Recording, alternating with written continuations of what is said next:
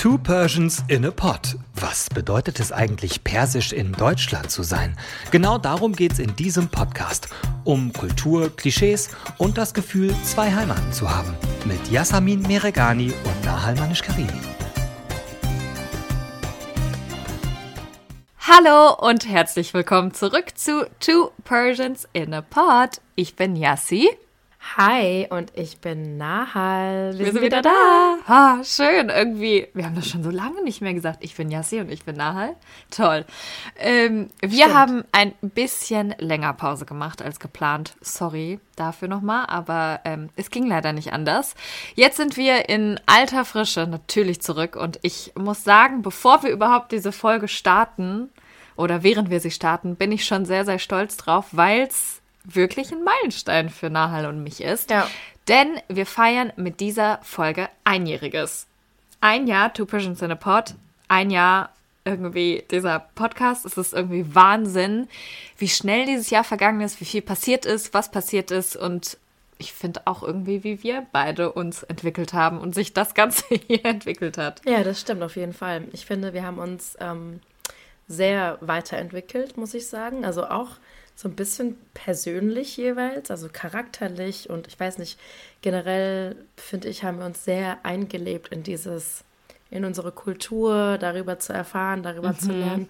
Das finde ich mhm. sehr schön. Und Leute, sorry, ich bin ein bisschen heiser, ähm, aber ich versuche, solange wir die Folge aufnehmen, dass meine Stimme mitmacht. Wir haben gerade schon das kurz vor der Aufnahme, als wir Soundcheck gemacht haben, kurz drüber gesprochen. Ey, weißt du noch, unsere allererste Aufnahme? Ja. Ich saß auf jeden Fall nicht an dem Platz, wo ich jetzt saß. Ich saß an meinem Küchentisch. Ich habe sogar noch einen Screenshot gemacht ähm, von, von unserem Bildschirm.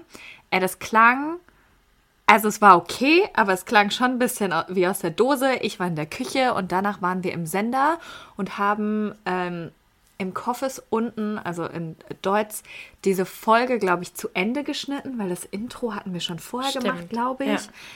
Ähm, und ich weiß noch ganz genau, wie wir einfach so literally ausgerastet sind, auch als die erschienen ist. Und es war einfach, ja, es war so krass. Und ich grinse schon wieder so, während ich das erzähle, weil ich wirklich stolz auf uns bin. Der, der Matthäus hat doch das Video von uns gemacht, wie wir so uns total gefreut haben, dass es jetzt endlich online ist. Ja. Ähm, aber ja. ja. ich erinnere mich auch noch gut. Und irgendwie ging das Jahr wirklich schnell um. Also das kommt mir irgendwie mhm. auch nicht so vor. Also nee, anders. Es kommt mir so vor, als würden wir das schon seit zehn Jahren machen. Weil mhm. alles so schnell ging irgendwie. Ja, ja. Finde ich auch. Wir haben euch ja ähm, letzte Woche äh, gefragt auf Instagram, also allen, die uns auf Two Persians in a Pod folgen, ähm, euch gebeten, uns Fragen zu stellen, falls euch irgendwas interessiert, auf der Seele brennt ähm, oder ähnliches. Und eine ist dabei wirklich besonders herausgestochen. Ähm, und zwar kam eine Frage, wie wir beide unsere Reise, also das heißt unser letztes Jahr, denke ich mal, in drei Worten beschreiben würden. Willst du anfangen oder ich? Fang du an. Okay. Meine Worte sind aufregend, lehrreich und erfüllend. Deine? Mhm. Ähm, meine drei Wörter sind, also es ist jetzt nicht so wie bei dir, sondern ich habe mir eher so gedacht, meine drei Wörter sind auf der Suche. Oh mein Gott, schön. Wir waren oder wir sind immer noch natürlich auf der Suche nach neuen Themen, auf der Suche nach unserer Kultur, unserer Herkunft. Wir sind auf der Suche nach Wissen, nach neuen Abenteuern. Ähm, und ja, irgendwie so ungefähr würde es für mich sein. Oh mein Gott, irgendwie macht mich das emotional. I don't even know why. Echt? Ja, Warum? weil ich das irgendwie voll schön finde. Voll die schöne irgendwie. Oh Gott, du bist so süß. Erklärung. Leute, sie ist immer so emotional. Und ich bin so ein Stein dagegen. Irgendwie. Bist du gar nicht. Tief und immer bist du auch ein bisschen emotional. Aber ich bin halt wirklich so. Kennt ihr, Leute, kennt ihr dieses Meme, wie dieses so, you always have one friend? Der so kalt ist. Und die eine Person kommt so auf die andere Person zu, will sie so umarmen. Und, und, umarmen. und der andere ist ja. einfach so versteinert und wie so ein Baumstamm, Alter. Und das ist literally Nahal oft.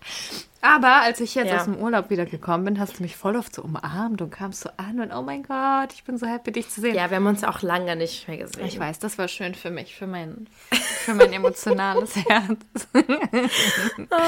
ah, ja, schön. Auf jeden Fall äh, vielen Dank nochmal für eure Fragen. Äh, die meisten gingen so ein bisschen in eine andere Richtung, deswegen vielleicht thematisieren wir die in den nächsten Folgen. Aber heute ähm, geht es, um jetzt mal nach vorne zu schauen, um was ganz anderes. Äh, passend zum Frühling, der ja hoffentlich irgendwann jetzt mal richtig bei uns startet, äh, startet auch bald die Festivalsaison. Und auch im Iran ist äh, das Thema Festival beziehungsweise so Raves äh, ein Riesenthema. Aber natürlich nicht, sage ich jetzt mal, offizielle Raves, sondern eher so Secret Raves. Genau, weil der Grund äh, dafür, dass alles natürlich secret sein muss, ist, dass der Iran oder besser gesagt das Regime seit 2005 Musik aus dem Westen verboten hat. Also keine Hits, die bei uns täglich im Radio runterlaufen oder ne, wie im Spotify etc. hören, keine CDs. Ähm, sowas kann man da nicht einfach kaufen gehen, sondern dafür gibt es dann quasi einen Schwarzmarkt und ähm, Partys, Tanzen, Disco, feiern gehen, ist ja per se auch ist ja per se auch nicht erlaubt. Und deswegen sind dann eben solche Raves und Partys eigentlich immer illegal. Ähm, es gibt natürlich immer wieder Razzien, bei denen dann junge Menschen festgenommen werden, die Polizei kommt.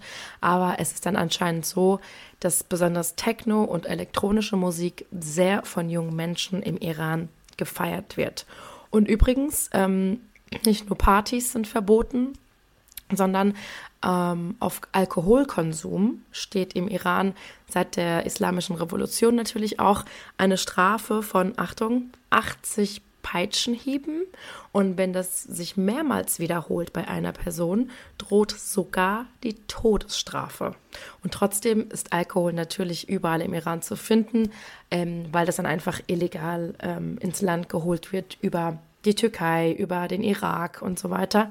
Ähm, oder ganz oft brennen auch die Leute im Keller heimlich ihr eigenes, äh, keine Ahnung, Schnaps oder ne, wie auch immer. Ja, ganz viel. Ja, und passend äh, zu dem Ganzen, also was du eben erzählt hast, vor allen Dingen zu diesem Thema elektronische Musik, Techno und so weiter, gibt es ja auch einen sehr, sehr bekannten Film, äh, Raving Iran heißt der und ist 2016 erschienen und tatsächlich von einer deutschen Regisseurin. Und die hat damals alles äh, im Iran mit dem Handy gefilmt, weil obviously, wenn du verbotene Sachen filmst, kannst du nicht mit einer großen, mit einer großen Mühle da ankommen, wie man äh, bei uns im Business sagen würde. Ähm, sie hat Kameras, Speicherkarten und so weiter in ihrem BH versteckt teilweise aber alles, um ein DJ-Duo zu begleiten. Anush und Arash. Arash? Arash. Arash. Oh mein Gott, ey, manchmal, manchmal kann Immer. ich auch bei nicht mir auch, sprechen. Auch. Ja. Ähm, das sind, wie gesagt, DJs aus Teheran, ähm, die man quasi bei der Organisation von verschiedenen Raves innerhalb dieses Filmes begleitet. begleitet. Und ähm, wie du gerade schon gesagt hast, Nahol ist elektronische Musik natürlich im Iran verboten, genauso wie die Verbreitung von CDs, MP3s oder mhm. sowas, wo das halt drauf ist. Und deshalb ähm, geht es in dem Film eigentlich darum, wie die beiden so Secret Raves außerhalb von Teheran ähm, planen und auch feiern, in der Wüste nämlich im umliegenden Land. Ich weiß noch, ähm, ich war da im Kino, das lief bei uns im Kino in Darmstadt und ich habe mir, das ist eigentlich so mehr eine Doku und nicht ein Film, mhm. aber ich habe mir das angeguckt und ich fand es so, so, so, so spannend, weil es einfach was ganz anderes war, ähm, was man erwartet hätte. Also ich dachte, oh Gott, jeden Moment kommt die Polizei, oh Gott, jeden Moment mhm. werden sie festgenommen, ne? Was mhm. einfach super spannend war. Aber ähm, ja, also ich fand es sehr, sehr gut, kann ich euch empfehlen, falls ihr irgendwie das noch nicht gesehen habt. In dem Film sieht man dann auch echt, wie Menschen diese Partys oder ne, diesen, diese Ausflüge in die Wüste quasi als Flucht sehen. Also sie schmuggeln auch teilweise Drogen, ähm, sie sprechen sich ab und man sieht einfach, wie hektisch das auch Ganze wird, weil, oh Gott, auf einmal werden sie angehalten, ähm, wenn zum Beispiel irgendwie Aufpasser des Regimes da sind, ne, so irgendwie Zivilpolizei oder so. Und ähm, Bestechung und Korruption spielen in dem Film auch eine große Rolle, wie es auch wirklich im Iran ist, ähm, wenn mhm. mal irgendwie Partys oder so gecrashed werden. Ne? Und ähm, die Regisseurin hat dann übrigens danach mal, als der Film draußen war, auf die Frage von JournalistInnen gesagt, ähm, warum gerade Techno so gefeiert wird, ist, dass sie denkt, es sei ein Ausweg für die Menschen. Also bei anderen Konzerten und Partys feiert man, feiert man ja vielleicht ein paar Stunden, ne, irgendwie Konzert zwei, drei Stunden und that's it, dann geht man nach Hause. Aber die Techno-Szene hat es halt so an sich, dass man wirklich die ganze Nacht feiert. Ähm, ähm, bis in die Morgenstunden. Und das sieht man halt auch im Film dann, ne? wie sie dann morgens in der Wüste aufwachen oder beziehungsweise mittags schon fast. Und ja. ähm, überall sind so Flaschen, Alkoholflaschen, Pillen, ne? Drogen, wie auch immer. Und das ist halt wirklich das wäre auf jeden Fall nichts für mich, weil ich äh, feiere generell nicht so gerne. Erst mhm. recht nicht auf Techno. Aber ähm, das war sehr cool zu sehen. Ja, es ist, also ich habe diesen Film, ähm, ich glaube, vor ganz, ganz vielen Jahren das erste Mal so halbwegs gesehen, aber halt wirklich letztes Jahr, so im September, Oktober, habe ich den das erste Mal durchgeschaut. Mhm. Ähm, oder so geschaut, dass ich mich halt dran erinnern konnte. Ähm, und dann ist mir einfach direkt wieder eingefallen, wie ich zum Beispiel mal in den USA auf einer Hochzeit war von ähm, einer Iranerin und einem Afghanen und wir da mit halt Leuten in unserem Alter gesprochen haben, die damals gesagt haben, ne, und das waren US-Amerikaner mit äh, persischer mit persischem Hintergrund, die so, ey, im Iran, Leute, es ist so krass, die feiern so viel krassere Partys mhm. und Raves als wir. Ähm, die nehmen so, so viel mehr Drogen. Das ist jetzt natürlich mhm. einfach so in die Tüte gesprochen und wahrscheinlich auch ein bisschen, ähm, ein bisschen übertrieben. Also man kann es natürlich nicht verallgemeinern, aber er meinte halt auch, Stimmt. wirklich die Partyszene von jungen Menschen im Iran ist halt äh, teilweise wirklich viel, viel krasser als, sage ich jetzt mal, wir das hier kennen ähm, mhm. aus, aus Deutschland oder er es kannte aus den USA. Und ich finde, das zeigt dieser Film so krass. Also es gibt teilweise so wirklich so harte Cuts von so Techno mhm. mitten in der Nacht in der Wüste. Alle sind irgendwie voll drauf und dann eine Sekunde später bist du irgendwie mittags am nächsten Morgen und wie du schon dieses Bild gerade beschrieben hast, ne, liegen die Leute da umringt von Pillen und irgendwie noch so, uh, keine Ahnung, kommen gerade ja. erst zu sich was man natürlich nicht verherrlichen sollte, auf gar keinen Fall. Aber ich glaube, wie du meintest, für viele junge Menschen kann sowas einfach so eine Zuflucht, eine Flucht literally, nicht nur örtlich, raus aus diesem, ähm, ja, aus diesem Regime und diesen aufpassenden Augen sein. Das, ähm, ja, finde ich, hat der Film sehr krass verdeutlicht. Weißt du, was mir auch dazu einfällt? Ich habe mal mit jemandem, der im Iran war, gesprochen und ähm, die Person war dann auf einer Party, auf einer Hausparty in Teheran und es war eine Hausparty bei sehr reichen Leuten. Und abgesehen davon, dass es natürlich Alkohol gab en masse, ähm, weil reiche Leute können sich das natürlich dann leisten, das irgendwie auf dem Schwarzmarkt zu holen, gab es auch wirklich äh, Drogen. Und dann kam auch aber irgendwann die Polizei. Und wie es dann halt so ist, und das mhm. habe ich ja mhm. eben auch gesagt, Bestechung und so, Korruption, da wurde den Polizisten dann einfach Geld zugesteckt und dann konnte die Party weitergehen. Ja. Also das gibt es natürlich auch im Iran, ne? Ähm, weil das ist nicht nur im mhm. Film so dargestellt, sondern es stimmt wirklich, dass Korruption eine ganz große Rolle spielt, auch im alltäglichen Leben. Ja, in dem Film geht es dann auch um die Frage, also ne, von diesen beiden Männern, sollen wir raus aus dem Iran, um eben unserer Berufung nachzugehen. Und also ich will jetzt nicht spoilern für alle, die den Film nicht kennen, aber dass ähm, Anush und Ordash überhaupt noch im Film so offen gezeigt wurden, dass sie so illegale Sachen machen, bedeutet ja, sie sind raus aus dem Iran, weil sonst wäre so eine Veröffentlichung des ähm, Dokumaterials natürlich viel zu gefährlich für sie geworden. Ja, ich habe passend dazu einen Artikel gelesen, ähm, in dem geschildert wurde, dass zwei Musiker und ein Filmproduzent mal in Haft waren, weil sie halt elektronische Musik verbreitet haben und hab, die haben tatsächlich drei Jahre Gefängnisstrafe bekommen. Ne? Ähm, und die offizielle Begründung war Beleidigung des heiligen Islam, äh, Verbreitung von Propaganda gegen die Islamische Republik und auch illegale audiovisuelle Aktivitäten für die Verbreitung von Musik, die halt nicht durch das Kulturministerium genehmigt wurde. Wahnsinn. Ja, wie es zurzeit ist, weiß man natürlich nicht. Ähm, und wir werden euch auf jeden Fall nochmal versuchen, Fotos und Videos des, des der Doku oder des Filmes als Story Highlight ähm, abzuspeichern auf Instagram von A Raving Iran.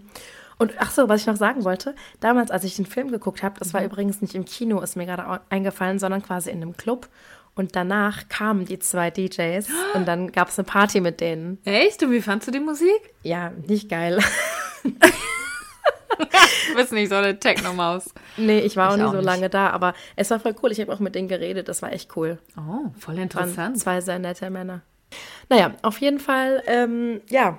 Und jetzt kommen wir nämlich zu unserem traditionellen Iran-Update. Das haben wir natürlich nicht vergessen. Ähm, ich weiß nicht, ob ihr euch daran erinnert. Ich hatte vor kurzem ein Foto in unsere Story gepackt, beziehungsweise eine Meldung, dass Frauen im Iran jetzt quasi öffentlich überwacht werden, ob sie ihre Kopftücher richtig tragen oder nicht.